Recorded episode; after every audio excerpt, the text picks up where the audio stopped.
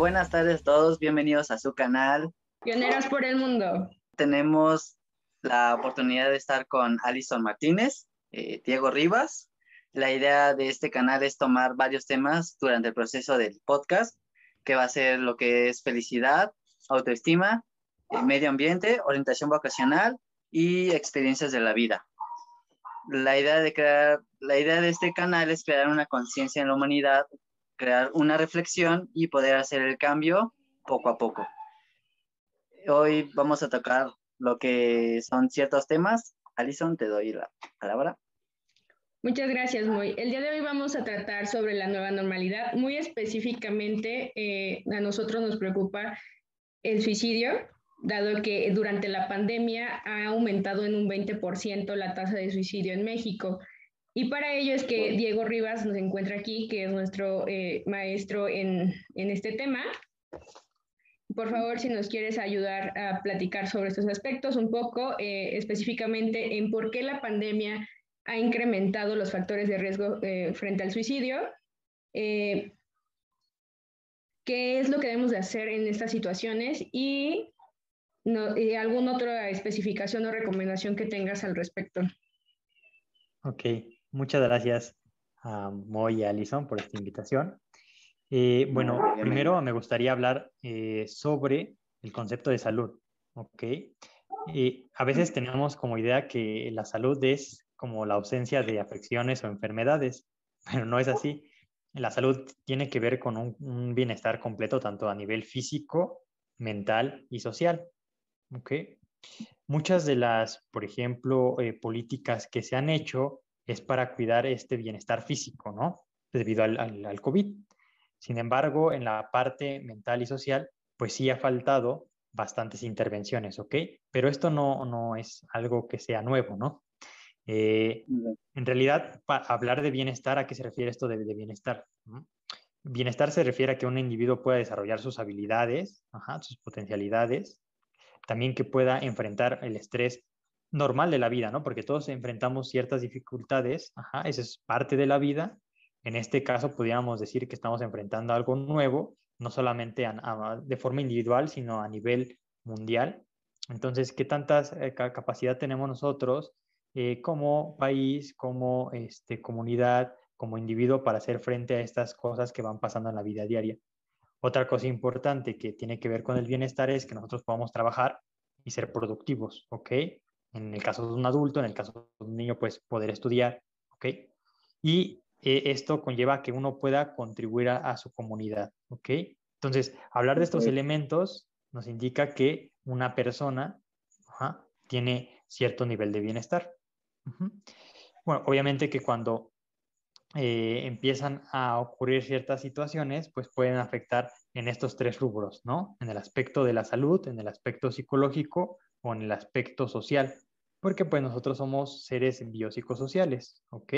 Entonces, ¿qué, puede afectar que una persona pueda llegar a esta parte del suicidio? Pues puede ser desde el sistema inmune, la dieta, el tabaco, el alcohol, el deporte, el sueño, que tiene que ver con la salud, o a nivel psicológico, los niveles de estrés, el manejo de las emociones, ajá, o algunos trastornos eh, mentales como puede ser depresión, ansiedad, ¿ok? A nivel social, que dentro de, por ejemplo, la escuela se ha aislado el niño, que no pueda llevarse como este, con sus compañeros, ¿no? Que eso ha ocurrido mucho, o sea, hay niños que actualmente están en sus casas estudiando y que a veces el, el papá o la mamá tienen que trabajar, entonces está solo, ¿no? Entonces esta interacción social se va perdiendo, ¿ok? Entonces hay diferentes componentes que permiten que tanto en lo físico, mental y social uno se vaya desarrollando, ¿ok? Por ejemplo, a nivel físico, la alimentación está eh, directamente relacionada con eh, la parte del suicidio, ¿ok? ¿Qué tan mentalmente es alguien eh, saludable con respecto a su alimentación? Por ejemplo, la, comida chatarra, o las verduras o las frutas, dependiendo de su alimentación, pues claro que va a impactar, ¿ok? El descanso, ¿ok? El descanso también tiene que ver mucho con esta parte que esté pasando por alguna enfermedad fisiológica. Por ejemplo, hay personas que tienen trastornos del dolor muy fuertes, que obviamente esto eh, llega a tal punto de querer quitarse la vida, ¿ok? Y mental, pues tiene que ver con esta parte de afrontar la, la, crisis, ¿ok? Hablaba Alison de la nueva normalidad, El diálogo interno que tiene la persona con uno mismo, es decir, ocurre un evento y uno puede decirse a sí mismo cosas positivas o al contrario, ¿no?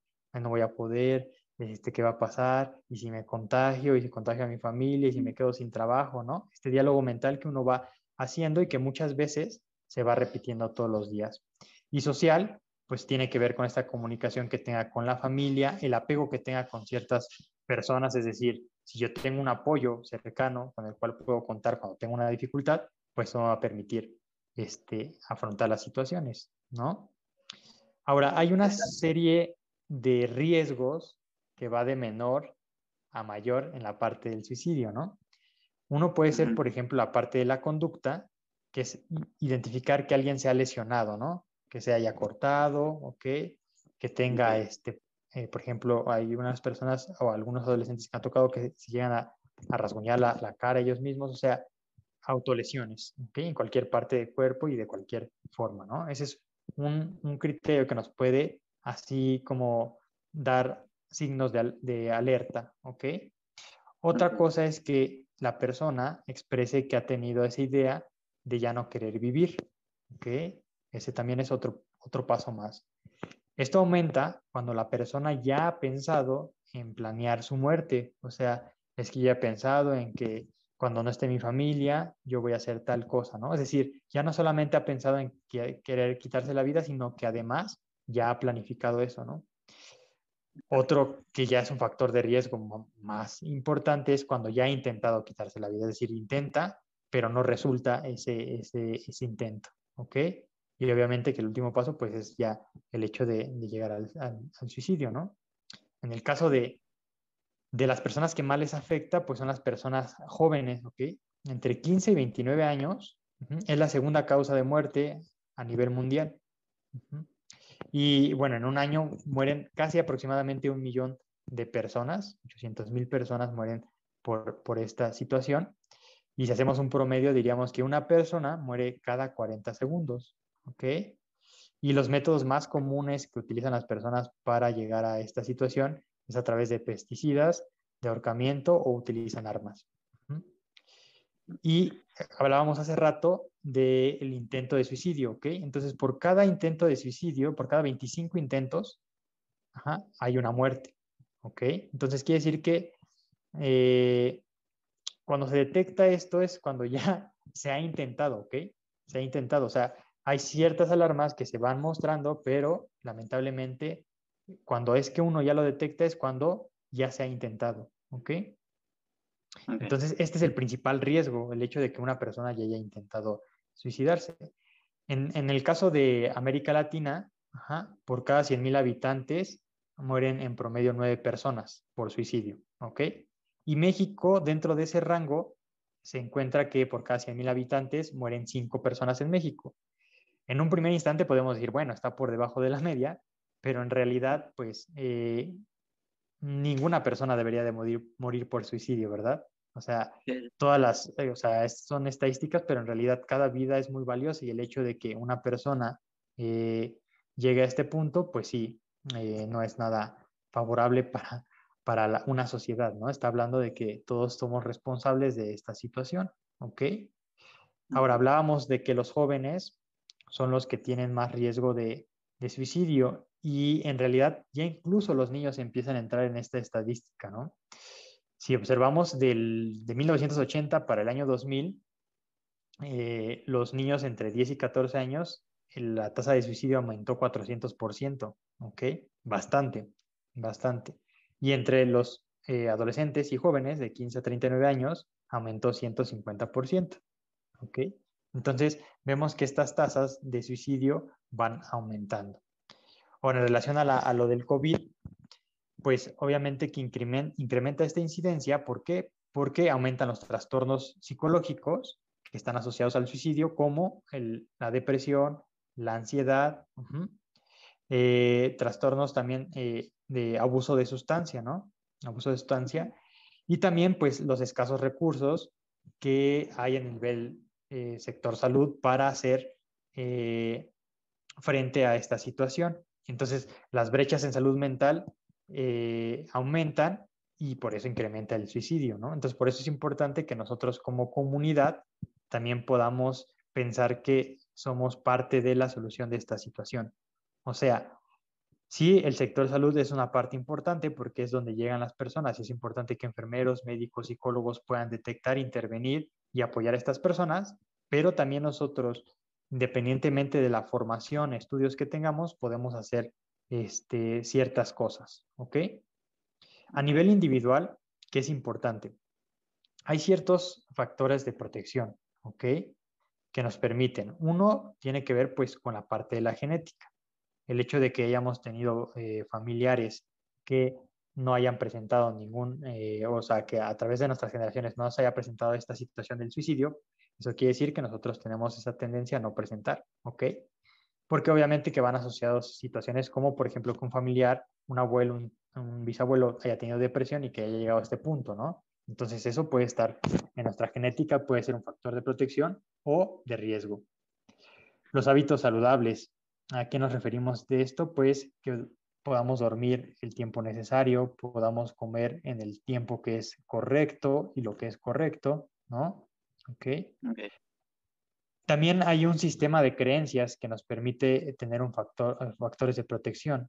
Por ejemplo, si yo pienso que la vida este, es algo que hay que disfrutar, que hay que vivir con alegría, con gratitud, pues obviamente que eso va a permitir que cuando ocurran ciertas situaciones desfavorables tengamos mejores habilidades para enfrentar.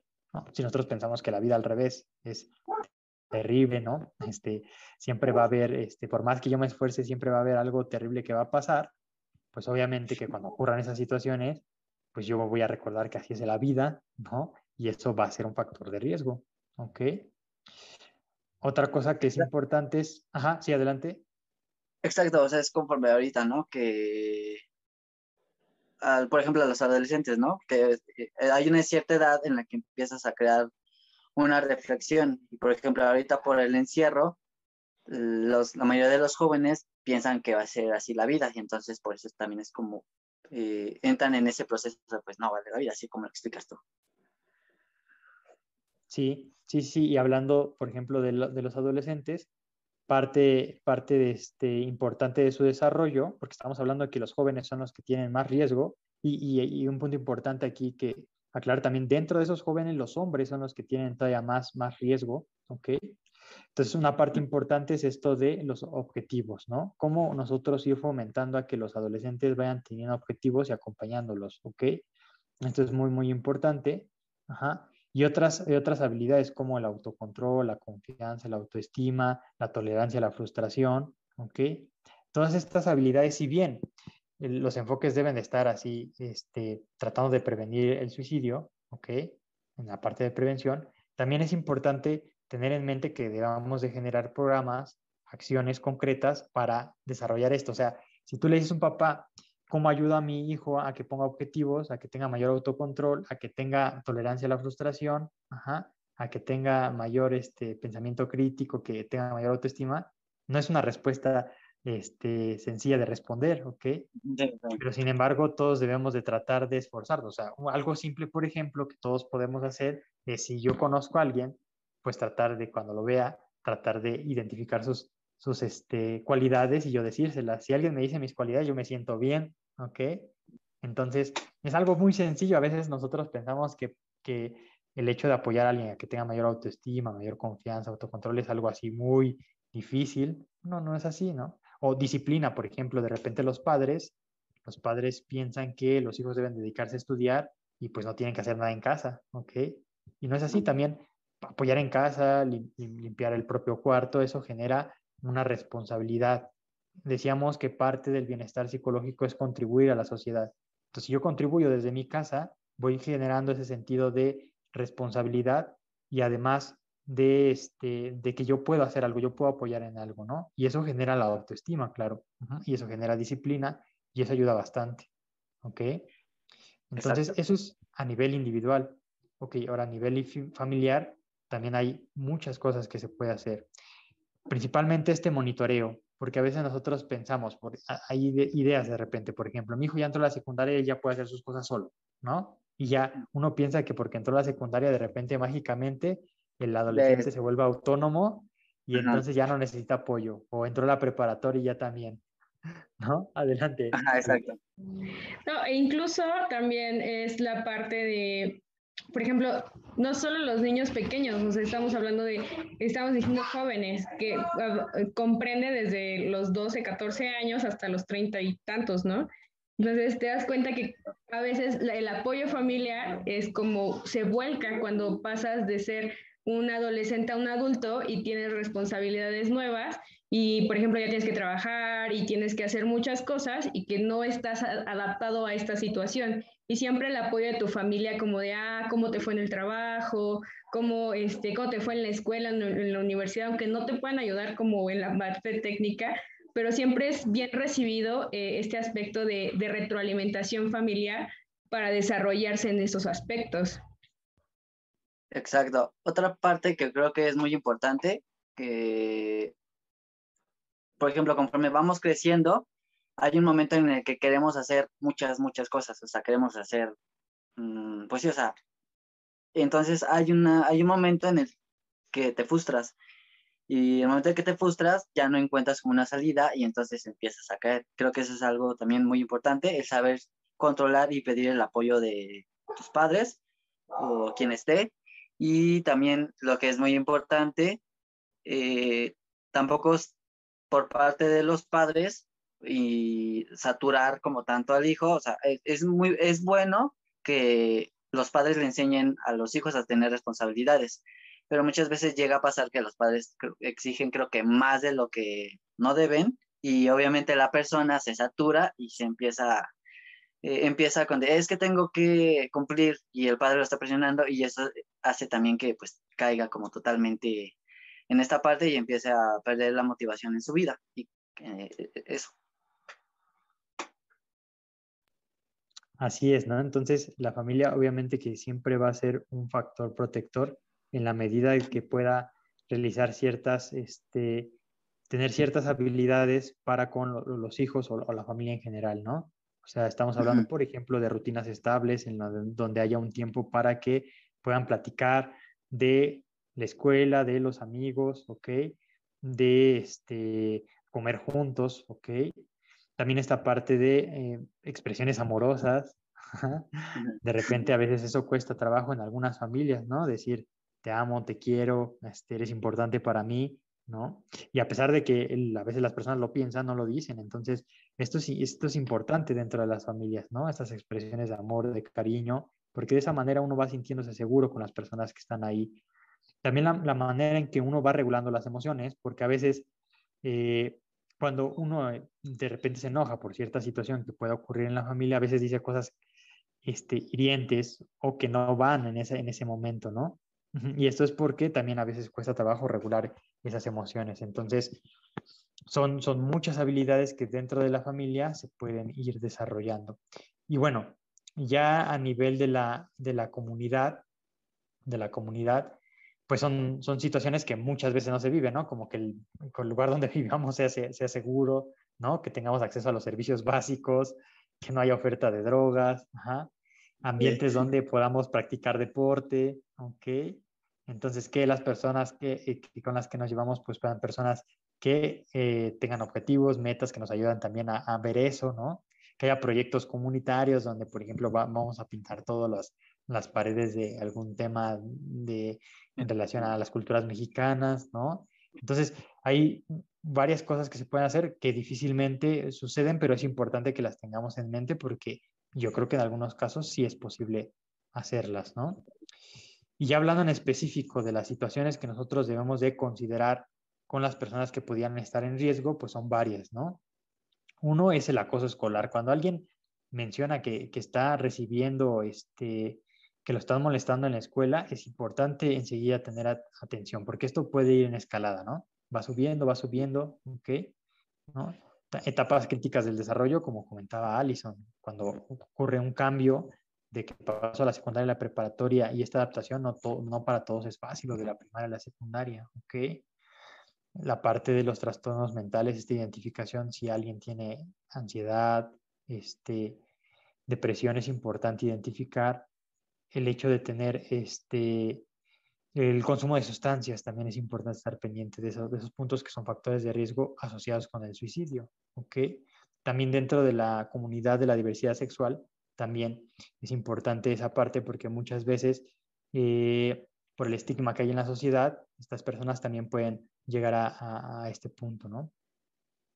Los eventos estresantes, como lo que estamos viviendo ahora todos, ¿ok?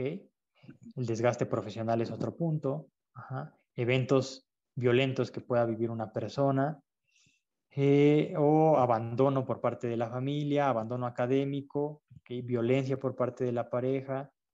Entonces son varias situaciones que se asocian con, con el suicidio. Entonces por eso debemos estar atentos. Ahora, aquí viene el punto importante y bueno, yo no sé si ustedes han tenido una experiencia de tener contacto con, con personas que les hayan platicado sobre esta idea de, del suicidio. Ahorita si, si es posible, sería bueno comentarlo porque pues viendo las estadísticas seguramente conocemos a alguien, ¿verdad? Entonces, si quieren eh, platicar un poquito y ahorita este, comentamos qué, qué podemos hacer nosotros cuando encontramos una persona que nos platica que ha tenido estos pensamientos o que se ha, ha tenido autolesiones o algo parecido a esto. Sí, pues justamente eh, cuando estaba en la secundaria tuve una experiencia de este tipo, o sea, estaba el momento de la época emo, entonces que las, que las chavas, los chicos sufrieran marcas dentro de las muñecas era algo, o incluso muñequeras, ¿no? Muchas veces no te das cuenta qué estaba sucediendo porque era una tendencia que estaba muy, muy de moda, ¿no? O sea, el, estar triste, el verte triste, o sea, era parte de, de, esa cultura en ese momento. Y justamente dentro de la secundaria eh, ocurrió un evento de suicidio dentro de nuestra generación.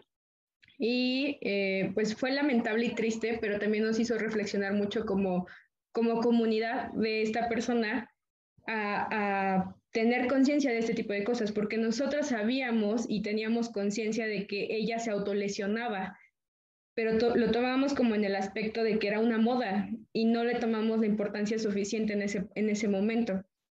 Pero también ahora que ya comentaste todo esto, que me permitió reflexionar esto y que incluso con otros compañeros de la misma secundaria tuvimos la oportunidad de platicarlo, pues pudimos haber hecho algo más, pero no nos quedamos con la sensación de, de culpabilidad, sino como en forma de retribuir a estas situaciones que hemos eh, llevado diferentes eh, aspectos de conciencia sobre el, suceso. ¿Nos duele? Claro que sí nos duele, pero hemos procurado realizar acciones que nos permitan ayudar a otras personas en esa situación y estar más alerta eh, respecto a esta situación.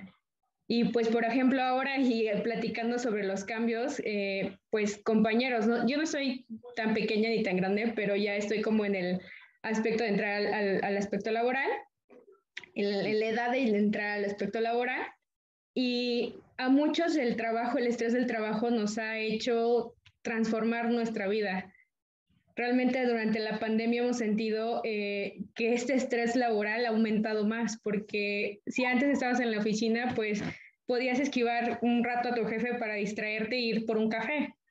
Pero ahora existe el momento en que te están llamando todo el día, te están pidiendo cosas todo el día y, y ya no tienes un horario como de las 9 de la mañana a las 6 de la tarde, sino que tienes un horario extendido de las 7 de la mañana a las 12 de la noche y horas de madrugada, ¿no? Porque al final es cumplir con el objetivo, que en, este, en esta época estamos trabajando por objetivos y tenemos que cumplir con ellos.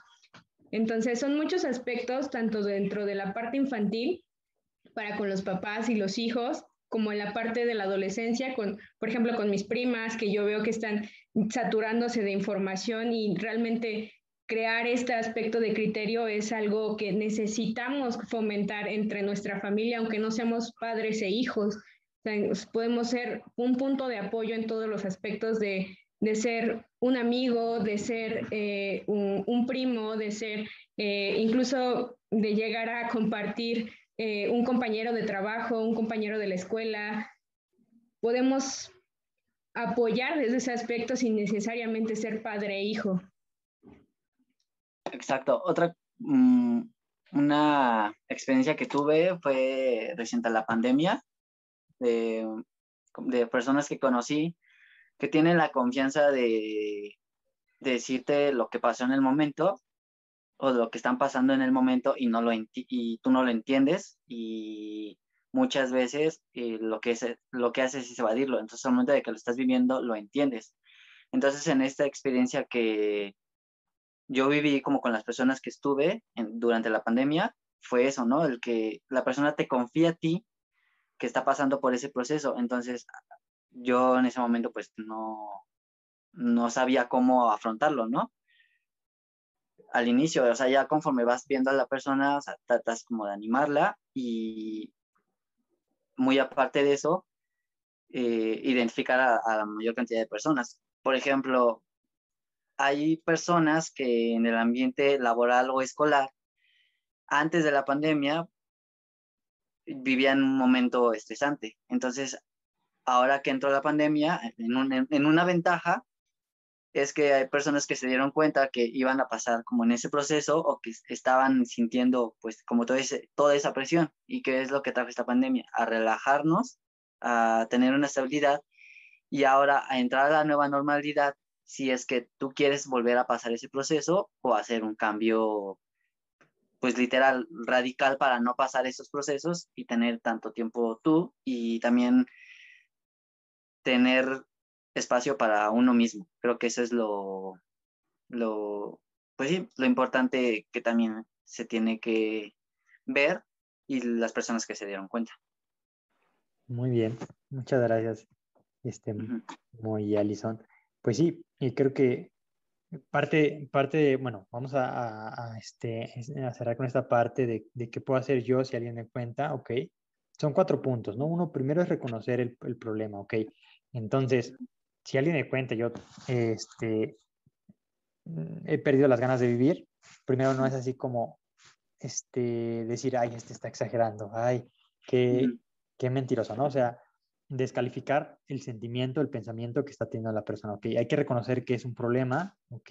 Que sí puede ser cierto que esté pasando por esa situación, entonces hay que validar eso que está diciendo, ese pensamiento que está teniendo la persona, ¿no? Entonces, primer paso es reconocer el problema, ¿ok?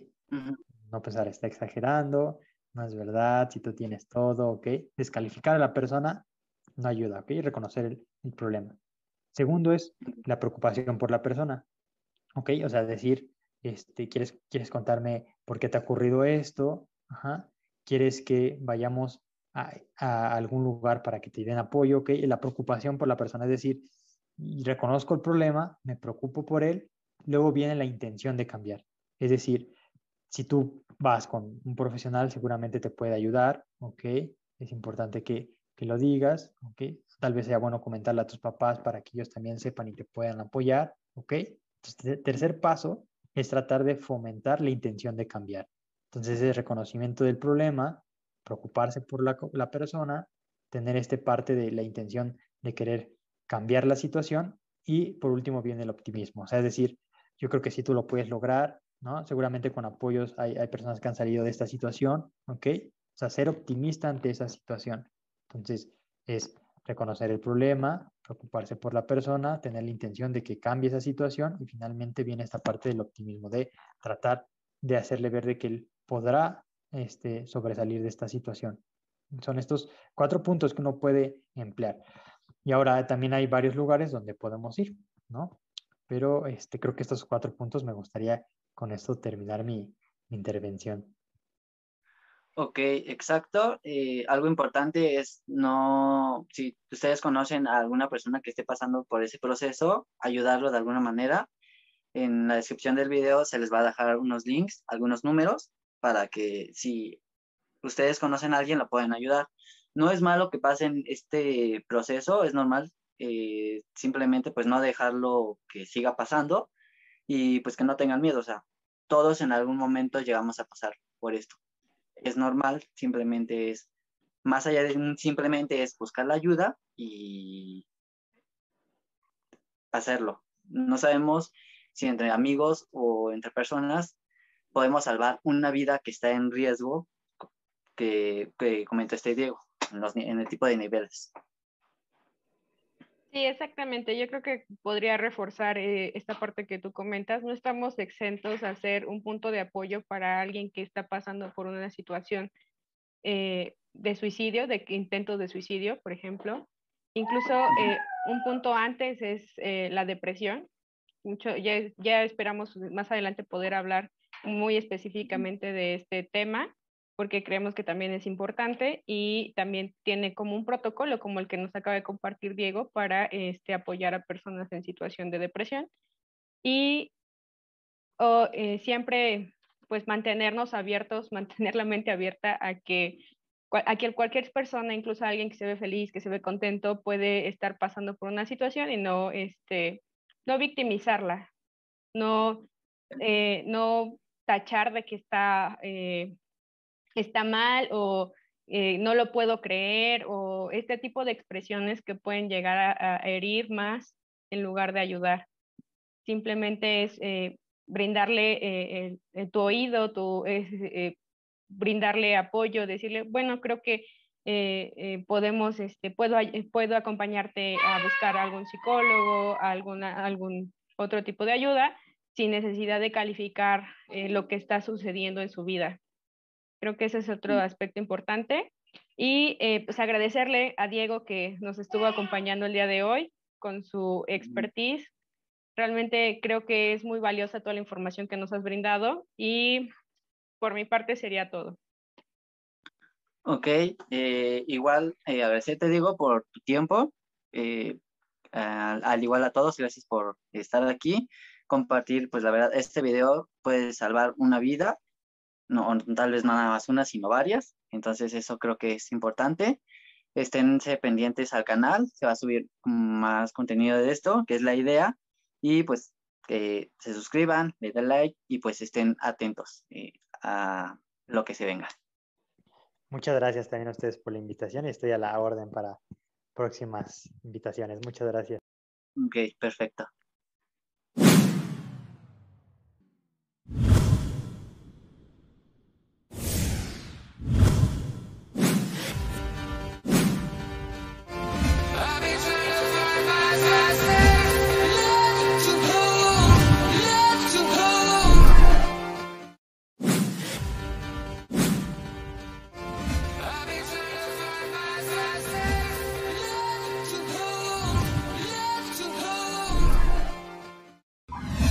Buenas tardes a todos, bienvenidos a su canal. Pioneras por el mundo. Tenemos la oportunidad de estar con Alison Martínez, eh, Diego Rivas.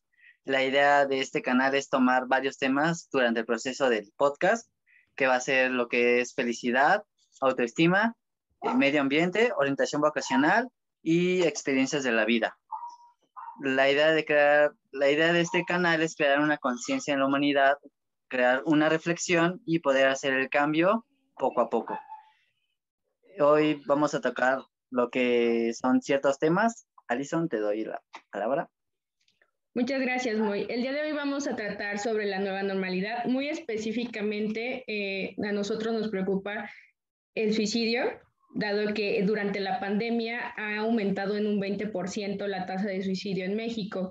Y para ello es que Diego Rivas nos encuentra aquí, que es nuestro eh, maestro en, en, este tema. Por favor, si nos quieres ayudar a platicar sobre estos aspectos un poco, eh, específicamente en por qué la pandemia ha incrementado los factores de riesgo eh, frente al suicidio, qué es lo que debemos de hacer en estas situaciones y, no, y alguna otra especificación o recomendación que tengas al respecto. Ok, Muchas gracias a Moy y a Alison por esta invitación. Eh, bueno, primero me gustaría hablar eh, sobre el concepto de salud. ¿ok? Eh, a veces tenemos como idea que la salud es como la ausencia de afecciones o enfermedades, pero no es así. La salud tiene que ver con un, un bienestar completo tanto a nivel físico, mental y social. ¿ok? Muchas de las, por ejemplo, políticas que se han hecho es para cuidar este bienestar físico, ¿no? Debido al, al, COVID. Sin embargo, en la parte mental y social, pues sí ha faltado bastantes intervenciones, ¿ok? Pero esto no, no es algo que sea nuevo, ¿no? Eh, en realidad, para hablar de bienestar, ¿a qué se refiere esto de, de bienestar?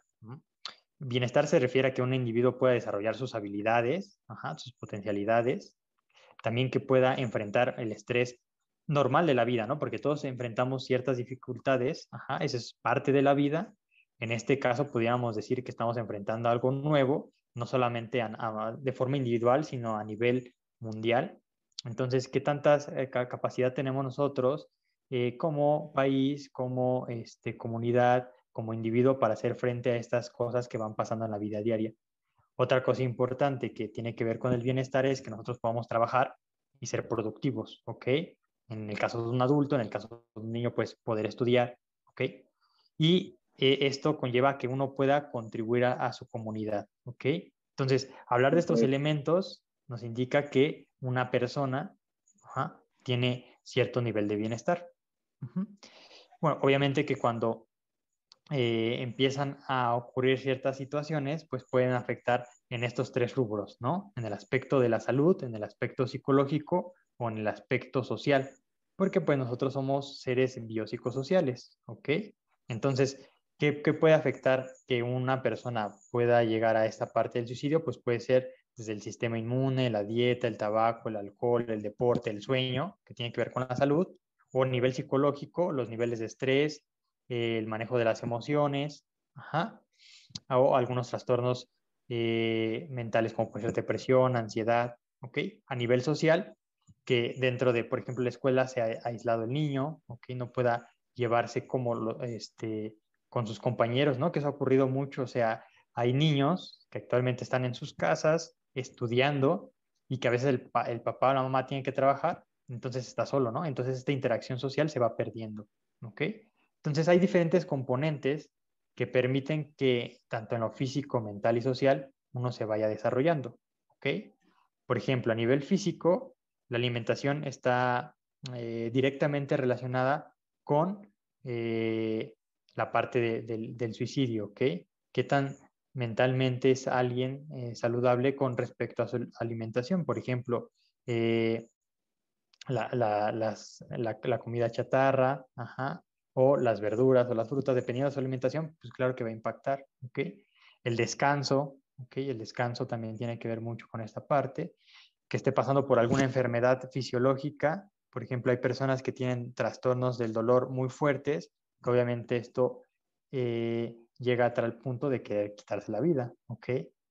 Y mental, pues tiene que ver con esta parte de afrontar la, la, crisis, ¿ok? Hablaba Alison de la nueva normalidad, el diálogo interno que tiene la persona con uno mismo, es decir, ocurre un evento y uno puede decirse a sí mismo cosas positivas o al contrario, ¿no? No voy a poder, este, ¿qué va a pasar? ¿Y si me contagio? ¿Y si contagio a mi familia? ¿Y si me quedo sin trabajo? ¿no? Este diálogo mental que uno va haciendo y que muchas veces se va repitiendo todos los días. Y social, pues tiene que ver con esta comunicación que tenga con la familia, el apego que tenga con ciertas personas, es decir, si yo tengo un apoyo cercano con el cual puedo contar cuando tengo una dificultad, pues eso me va a permitir este, afrontar las situaciones, ¿no? Ahora, hay una serie de riesgos que va de menor a mayor en la parte del suicidio, ¿no? Uno puede ser, por ejemplo, la parte de la conducta, que es identificar que alguien se ha lesionado, ¿no? Que se haya cortado, ¿ok? Que tenga este, eh, por ejemplo, hay unas personas o algunos adolescentes que han tocado que se llegan a, a rasguñar la, la, cara ellos mismos, o sea, autolesiones, ¿okay? en cualquier parte del cuerpo y de cualquier forma, ¿no? Ese es un, un criterio que nos puede así como dar signos de, de alerta, ¿ok? Otra cosa es que la persona exprese que ha tenido esa idea de ya no querer vivir, ¿ok? Ese también es otro, otro paso más. Esto aumenta cuando la persona ya ha pensado en planear su muerte, o sea, es que ya ha pensado en que cuando no esté mi familia, yo voy a hacer tal cosa, ¿no? Es decir, ya no solamente ha pensado en querer quitarse la vida, sino que además ya ha planificado eso, ¿no? Otro que ya es un factor de riesgo más importante es cuando ya ha intentado quitarse la vida, es decir, intenta, pero no resulta ese, ese, ese intento. Y obviamente que el último paso, pues es ya el hecho de, llegar al, suicidio, ¿no? En el caso de, de las personas que más les afecta, pues son las personas jóvenes, ¿ok? Entre 15 y 29 años es la segunda causa de muerte a nivel mundial. Y bueno, en un año mueren casi aproximadamente un millón de personas, 800 mil personas mueren por, por esta situación. Y si hacemos un promedio, diríamos que una persona muere cada 40 segundos, ¿ok? Y los métodos más comunes que utilizan las personas para llegar a esta situación es a través de pesticidas, de ahorcamiento o utilizan armas. Y hablábamos hace rato del intento de suicidio, ¿ok? Entonces, por cada intento de suicidio, por cada 25 intentos, hay una muerte, ¿ok? Entonces, quiere decir que eh, cuando se detecta esto es cuando ya se ha intentado, ¿ok? Se ha intentado, o sea, hay ciertas alarmas que se van mostrando, pero lamentablemente cuando es que uno ya lo detecta es cuando ya se ha intentado, ¿ok? Entonces, este es el principal riesgo, el hecho de que una persona ya haya intentado suicidarse. En, el caso de América Latina, por cada 100.000 habitantes mueren en promedio nueve personas por suicidio, ¿ok? Y México, dentro de ese rango, se encuentra que por cada 100.000 habitantes mueren cinco personas en México. En un primer instante podemos decir, bueno, está por debajo de la media, pero en realidad, pues, eh, ninguna persona debería de morir, morir por suicidio, ¿verdad? O sea, todas las, eh, o sea, son estadísticas, pero en realidad cada vida es muy valiosa y el hecho de que una persona eh, llegue a este punto, pues sí, no es nada favorable para, para una sociedad, ¿no? Está hablando de que todos somos responsables de esta situación, ¿ok? Ahora hablábamos de que los jóvenes son los que tienen más riesgo de, de suicidio y en realidad ya incluso los niños empiezan a entrar en esta estadística, ¿no?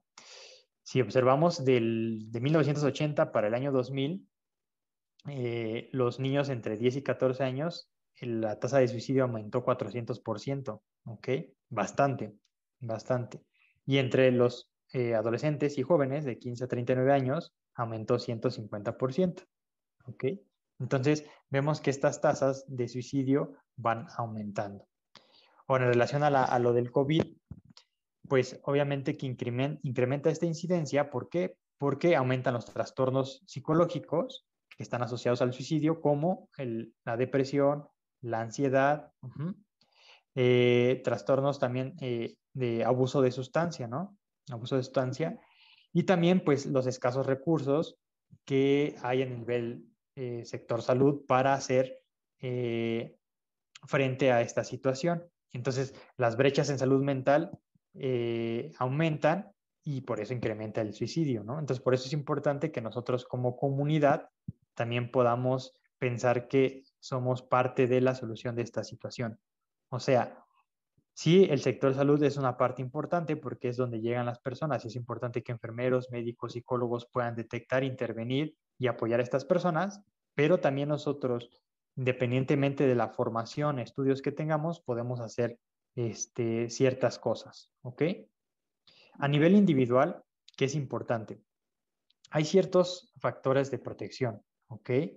Que nos permiten. Uno tiene que ver pues con la parte de la genética.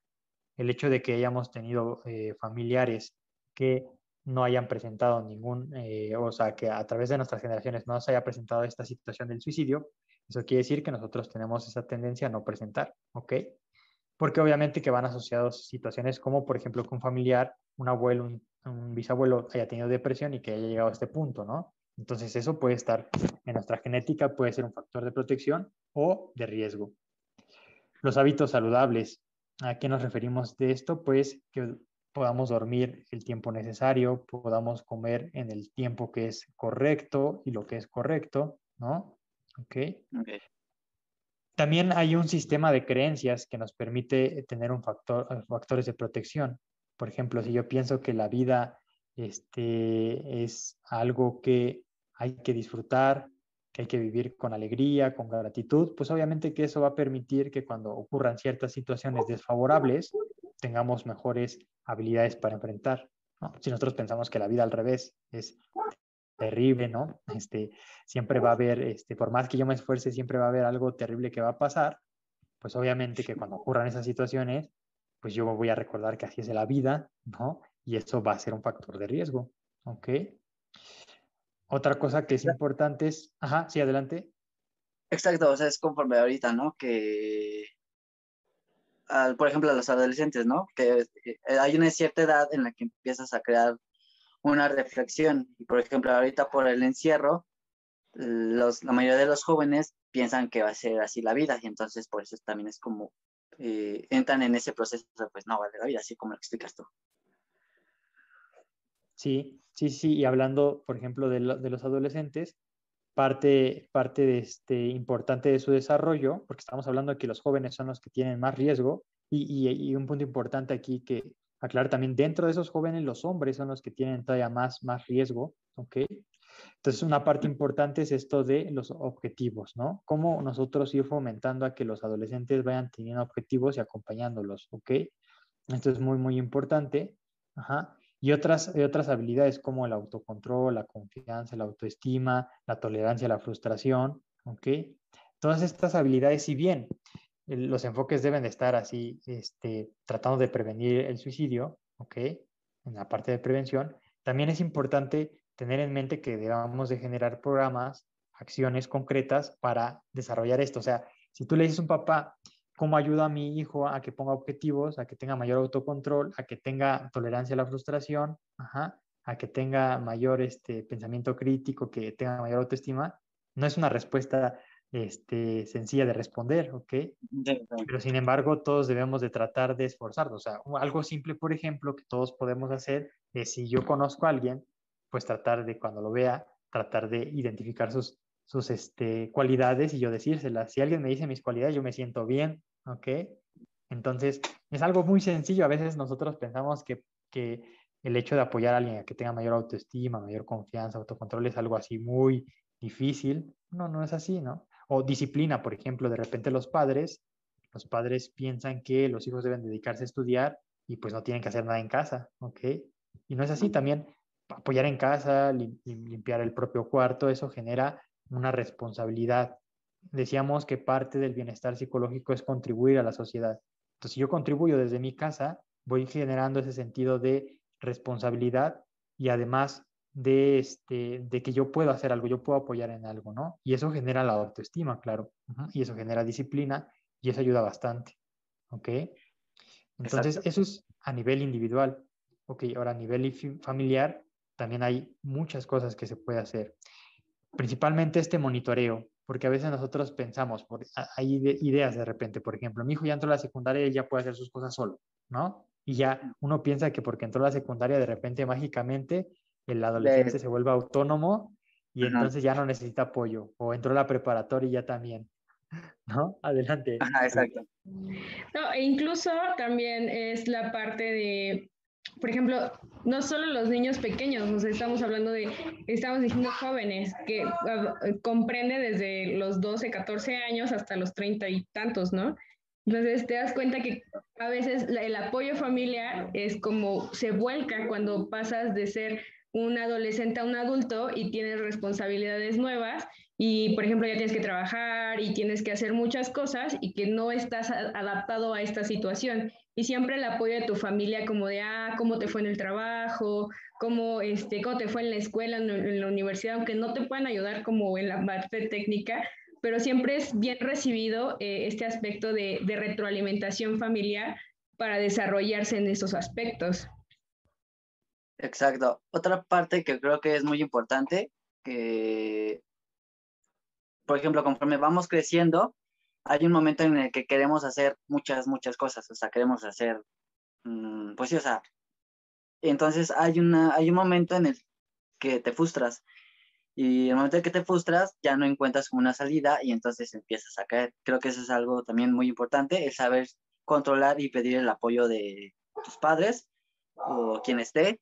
Y también lo que es muy importante, eh, tampoco por parte de los padres y saturar como tanto al hijo. O sea, es, muy, es bueno que los padres le enseñen a los hijos a tener responsabilidades, pero muchas veces llega a pasar que los padres exigen creo que más de lo que no deben y obviamente la persona se satura y se empieza eh, empieza con es que tengo que cumplir y el padre lo está presionando y eso hace también que pues caiga como totalmente en esta parte y empiece a perder la motivación en su vida y eh, eso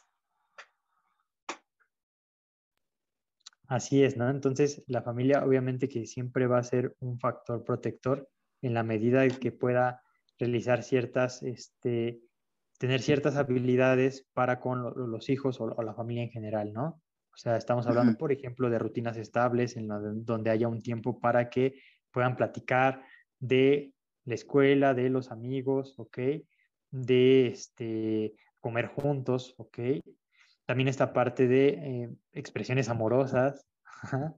de repente a veces eso cuesta trabajo en algunas familias, ¿no? Decir, te amo, te quiero, este, eres importante para mí, ¿no? Y a pesar de que a veces las personas lo piensan, no lo dicen. Entonces, esto, esto es importante dentro de las familias, ¿no? Estas expresiones de amor, de cariño, porque de esa manera uno va sintiéndose seguro con las personas que están ahí. También la, manera en que uno va regulando las emociones, porque a veces eh, cuando uno eh, de repente se enoja por cierta situación que pueda ocurrir en la familia, a veces dice cosas este, hirientes o que no van en ese, en ese momento, ¿no? Y esto es porque también a veces cuesta trabajo regular esas emociones. Entonces, son, son muchas habilidades que dentro de la familia se pueden ir desarrollando. Y bueno, ya a nivel de la, de la comunidad, de la comunidad, pues son, son situaciones que muchas veces no se viven, ¿no? Como que el, el lugar donde vivamos sea, sea, seguro, ¿no? Que tengamos acceso a los servicios básicos, que no haya oferta de drogas, ambientes donde podamos practicar deporte, ¿ok? Entonces, que las personas que, eh, con las que nos llevamos, pues puedan personas que eh, tengan objetivos, metas que nos ayudan también a, a, ver eso, ¿no? Que haya proyectos comunitarios donde, por ejemplo, vamos a pintar todas las paredes de algún tema de, en relación a las culturas mexicanas, ¿no? Entonces, hay varias cosas que se pueden hacer que difícilmente suceden, pero es importante que las tengamos en mente porque yo creo que en algunos casos sí es posible hacerlas, ¿no? Y ya hablando en específico de las situaciones que nosotros debemos de considerar con las personas que podían estar en riesgo, pues son varias, ¿no? Uno es el acoso escolar. Cuando alguien menciona que, que está recibiendo, este, que lo están molestando en la escuela, es importante enseguida tener atención, porque esto puede ir en escalada, ¿no? Va subiendo, va subiendo, ¿ok? ¿No?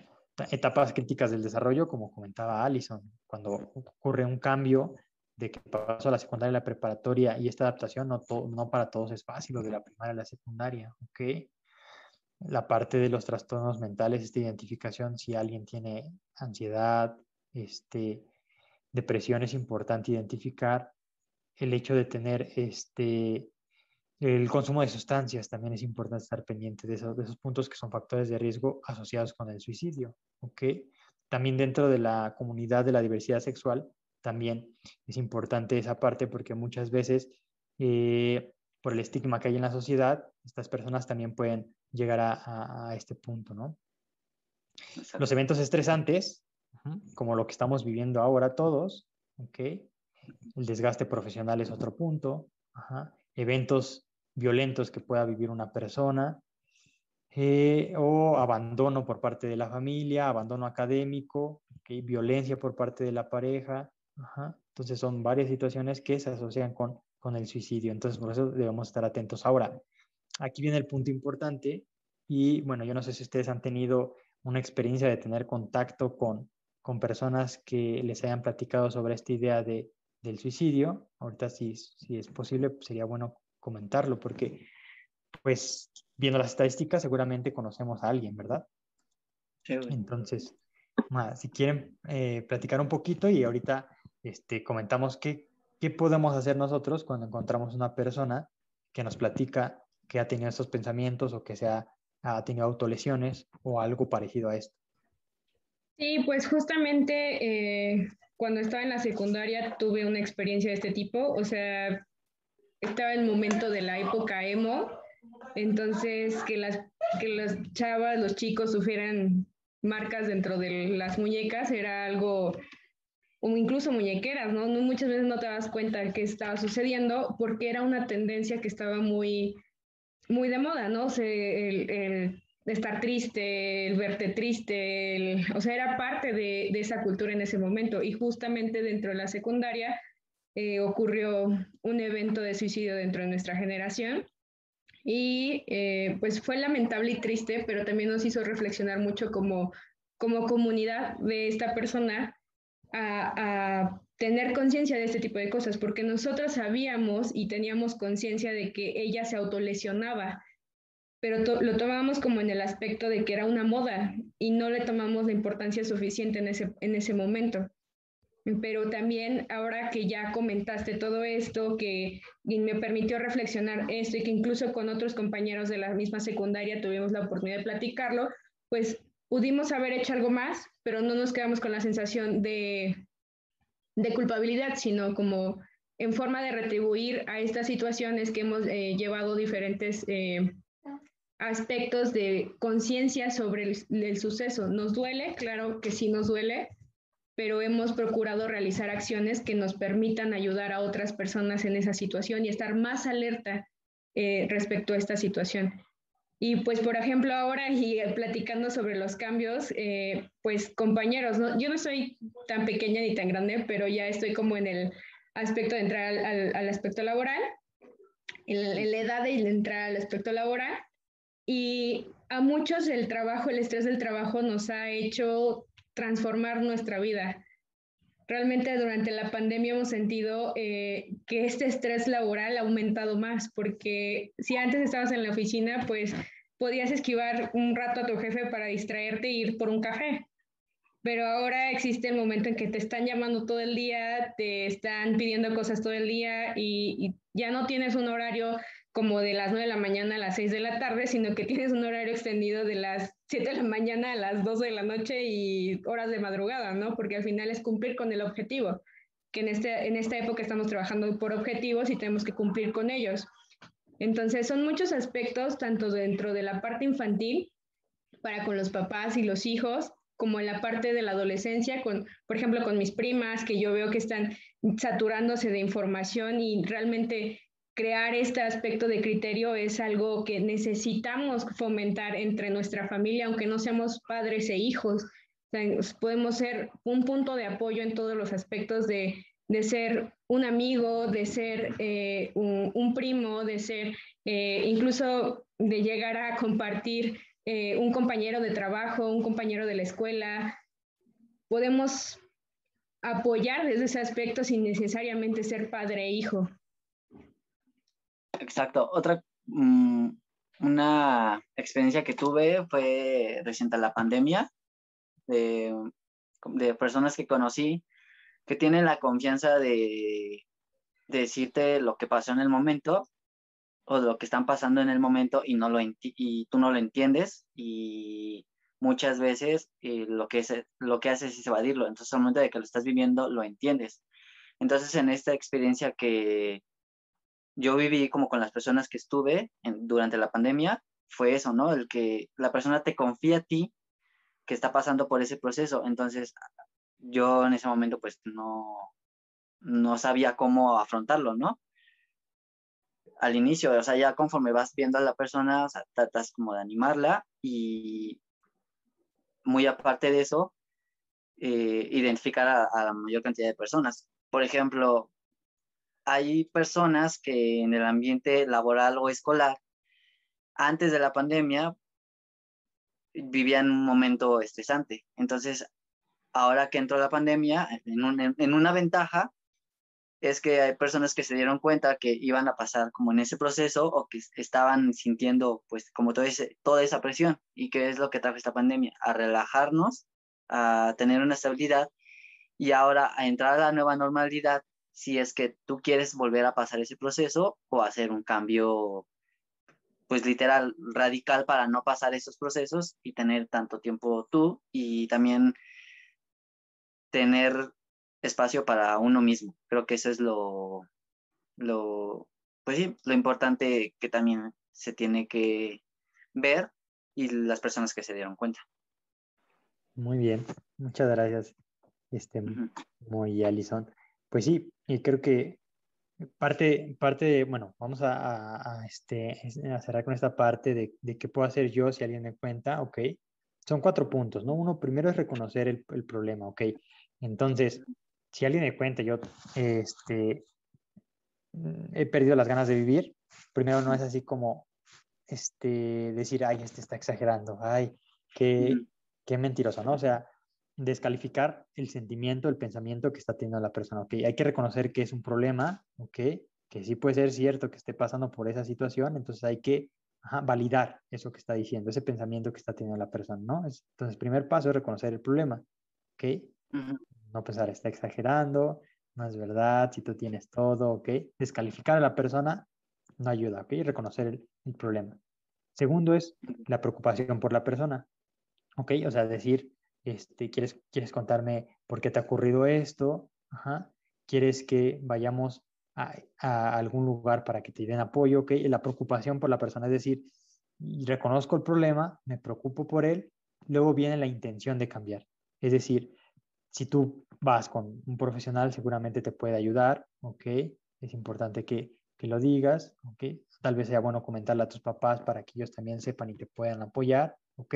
Entonces, tercer paso es tratar de fomentar la intención de cambiar.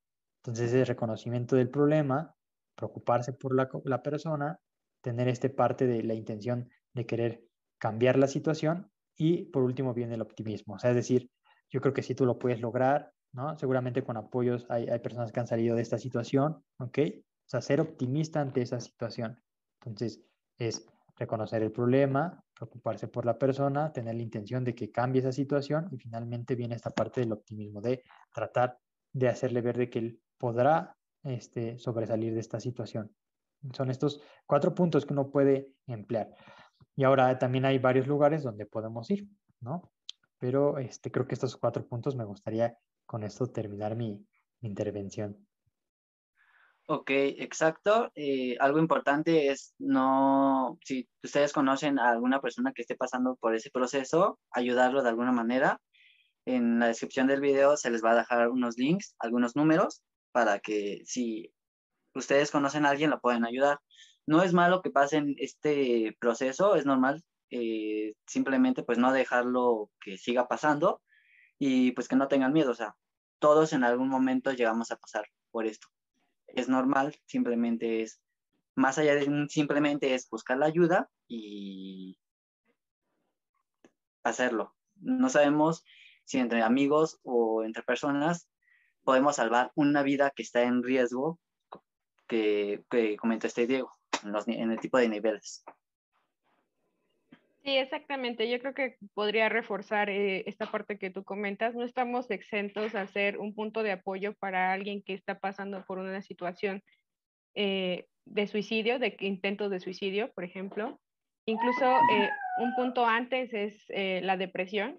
Mucho, ya, ya esperamos más adelante poder hablar muy específicamente de este tema porque creemos que también es importante y también tiene como un protocolo como el que nos acaba de compartir Diego para este, apoyar a personas en situación de depresión.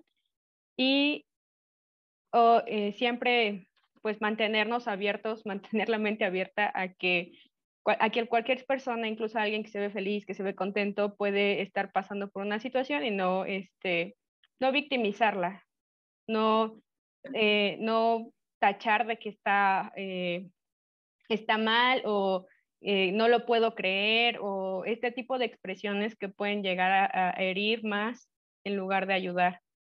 Simplemente es eh, brindarle eh, tu oído, tu, brindarle apoyo, decirle, bueno, creo que podemos, este, puedo, puedo acompañarte a buscar algún psicólogo, alguna, algún otro tipo de ayuda sin necesidad de calificar lo que está sucediendo en su vida. Creo que ese es otro aspecto importante.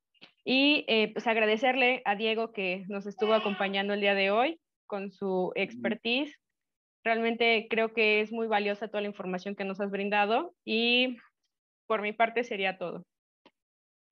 Ok, eh, igual eh, agradecerte Diego por tu tiempo. Al, al, igual a todos, gracias por estar aquí, compartir, pues la verdad, este video puede salvar una vida no, tal vez no nada más una, sino varias. Entonces eso creo que es importante. Esténse pendientes al canal, se va a subir más contenido de esto, que es la idea. Y pues que se suscriban, le den like y pues estén atentos eh, a lo que se venga. Muchas gracias también a ustedes por la invitación y estoy a la orden para próximas invitaciones. Muchas gracias. Ok, perfecto.